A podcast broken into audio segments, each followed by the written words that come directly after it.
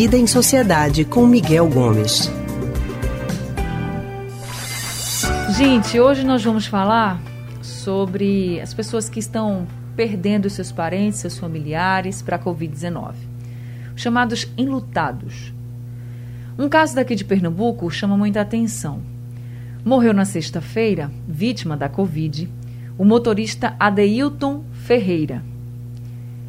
Ele perdeu a mãe, tinha perdido a mãe, e os outros dois irmãos para a Covid-19. Todos são moradores, eram moradores de Macaparana, na zona norte de Pernambuco. E aí todos, a mãe e os três filhos, morreram depois de serem infectados pelo novo coronavírus. Triste, né? Uma família inteira que foi levada pela doença. À medida que a Covid-19 avança no Brasil, ela nunca teve tão destrutiva quanto nesse momento, né? O mês passado foi o ano, o mês em que o Brasil confirmou o maior número de mortes pela Covid-19, o maior número de casos também foi confirmado no mês de março aqui em Pernambuco. E essas histórias são de famílias que perderam vários entes queridos e essas histórias vão se tornando cada vez mais comuns, vão chegando cada vez mais perto da gente. E a gente fala sobre esse assunto agora com Miguel Gomes, que é historiador e psicólogo do Centro de Pesquisa em Psicanálise e Linguagem, CPPL. Oi, Miguel, bem-vindo ao Rádio Livre. Boa tarde, Anne. Boa tarde, Boa Miguel. Boa tarde nessa, nessa, nessa semana, nesse mês difícil que a gente está entrando. Verdade. Cada vez parece que vai ficando mais difícil, né? E a pandemia ela é muito triste por todos os olhares. Quando a gente está com alguém da nossa família doente, a gente sabe a preocupação, a angústia que a gente passa. Quando a gente perde, então, perder alguém já é muito difícil, imagina numa situação em que a gente está vivendo. Então, Miguel, eu queria que você falasse um pouco sobre as marcas que a pandemia deve deixar na vida dessas pessoas que hoje choram a morte dos seus familiares? É, a, a, pandemia seguramente deixará marcas profundas e duradouras em todos nós, né? tanto do ponto de vista individual como do ponto de vista coletivo.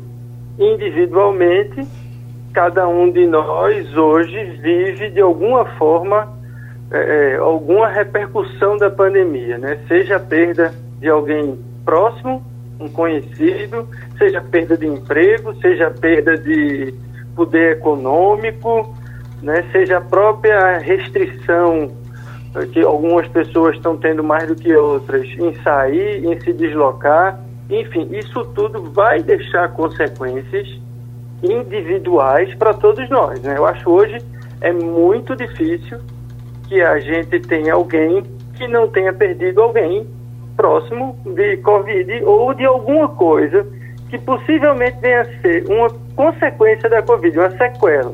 Porque o número preciso de pessoas mortas não é esse que está sendo divulgado de 320, 330 mil. Muda tão rapidamente que eu já não sei o valor exato. Né? O pior é que não é esse, né? porque a gente, além de uma subnotificação, a gente tem casos de pessoas que estão morrendo de sequelas da Covid, mas que não estão infectadas com Covid e não entram na estatística de Covid. Ok, que tem pessoas que a gente está tendo também o um menor número de acidentes e por aí. O fato é que, quando essa pandemia terminar, se a gente for comparar o número de pessoas que morreram no Brasil em 2020 e 2021 com o número de pessoas que morreram em 2018 2019, é que a gente vai ter uma real noção do impacto da Covid. E eu estimo que vai ser bem maior do que esses 300 e poucos mil que a gente vai até agora. Então, todo mundo está vivendo essa perda, esse trauma, agora nesse momento. Isso do ponto de vista individual. Do ponto de vista coletivo, também vai deixar marcas, né? Porque a pandemia nos joga numa situação de absoluto descontrole, de, de, a gente não tem controle algum sobre a doença. Esse caso que você fala, Anne, é um. Como é que você pode imaginar que dentro de uma família quatro Isso. pessoas vão morrer em um prazo tão curto? É uma tragédia. Então, veja, não tem como a gente prever isso. Ninguém sabe se pegar Covid, como é que isso vai repercutir. Eu, eu vi que nessa matéria que você está citando, eram pessoas de 39, 35 e 29 anos de idade. Isso. E a mais velha era mãe de 67. Então, veja, não é uma questão de comorbidade, não é uma questão de idade. É, é, uma loteria. Você correr o risco de pegar a Covid é uma loteria, porque você não sabe como você vai reagir. Agora, isso vai ser do ponto de vista coletivo, né? porque isso vai jogar a gente nessa situação de nós não controlamos as doenças, nós não controlamos os vírus. Havia uma grande crença de que a gente dominava a natureza e que qualquer coisa que acontecesse, a gente ia conseguir curar isso rapidamente. A Covid vem e mostra pra gente que não é tão simples, né? É. Que não é tão simples assim. A gente até tem uma vacina hoje, mas nada impede que um vírus se transforme para algo resistente ou que outros vírus surjam. Então a gente vai ser lançado, inevitavelmente, mesmo superando a Covid, numa época em que a gente vai ter um, um temor por essa coisa do inusitado da natureza. Então, esse desamparo que a gente vai ser lançado pós-Covid permanece. Isso vai ser um, um, um, dado, vamos dizer assim, da sociedade nesse mundo pós-Covid que a gente vai viver. Eu espero que em breve, mas se a, né, se a senhora para ser em 2022. Ô Miguel, e por que que diante disso tudo a gente fala aqui todos os dias sobre a Covid-19, a gente traz histórias como essas que a gente trouxe agora dessas pessoas, né, que infelizmente todas da mesma família é, morreram por causa da Covid-19, e a gente tenta de todas as formas mostrar para a população que ela é uma doença real e que está fora de controle. E por que que mesmo diante de tantas histórias tristes, de tantos números devastadores, de uma tragédia desse tamanho, ainda tem gente que nega que ela exista, ainda tem gente que nega que vacina faz bem para a saúde, ainda tem gente que nega que a imprensa está falando a verdade. Por que, que as pessoas ainda negam que os cientistas estão todos certos, né? E pra, na cabeça deles está tudo errado que eles falam uhum. para a população? Por que, que essas pessoas ainda agem dessa forma, Miguel? Leandro, tem algumas explicações. A gente não pode achar que todo mundo pensa da mesma forma, né? Mas eu diria assim, que a gente tem dois grupos. Um grupo que está sendo movido por uma cegueira ideológica, e aí tudo que vem de um certo grupo que eles apoiam é verdade, tudo que for dito por um outro grupo é mentira. Então, a, a, o dado não interessa, o que interessa é a narrativa.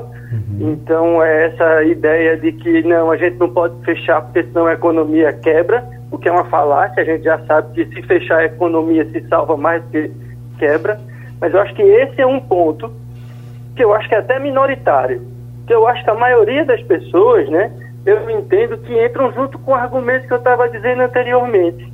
É uma espécie de negação, porque você admitir que você é indefeso diante da Covid, porque de fato nós somos, não existe uma medicação, não existe tratamento precoce, o que a gente faz no hospital é tratar sintoma e danar remédio antibiótico para ver se a gente consegue salvar as pessoas, mas não existe um tratamento é, precoce para isso. Então a gente está diante dessa né, incapacidade de fazer alguma coisa, joga o ser humano numa angústia de, meu Deus, o que é que eu posso fazer contra essa doença? Nada. Então qual é o mecanismo de defesa que algumas pessoas lançam mão? A negação. Né? Então, já que eu não posso fazer nada contra essa doença, eu ignoro, eu faço de conta que ela não existe. E você vê que isso ocorre, a gente já sabe né, que a doença atinge todo mundo, não tem discriminação de idade nem de condição, mas você vê que pessoas, inclusive, que estão nos grupos de risco, são algumas das que mais fazem esse tipo de comportamento. Porque é isso, já que eu não posso fazer nada, eu nego. É lógico que isso ninguém faz esse caso pensado, isso é um movimento inconsciente que as pessoas fazem para se protegerem da angústia de estar diante de uma doença que elas não têm nenhum controle sobre. É. Vamos em frente então, Miguel, torcendo para tudo melhorar. Obrigado mais uma vez e até semana que vem. Obrigado, Leandro. Um abraço, Anne, ouvintes, e aqui um abraço especial para os amigos e companheiros de luta de Leonardo Cisneiros, que nos deixou hoje no infarto. Não foi Covid, foi um infarto, mas é uma pessoa que fará falta na luta pelos direitos urbanos na cidade. Oh, Miguel, meus sentimentos para você também. Um abraço, até semana que vem. Até. Gente, acabamos de conversar com o historiador e psicólogo do Centro de Pesquisa em Psicanálise e Linguagem, CPPL, Miguel Gomes.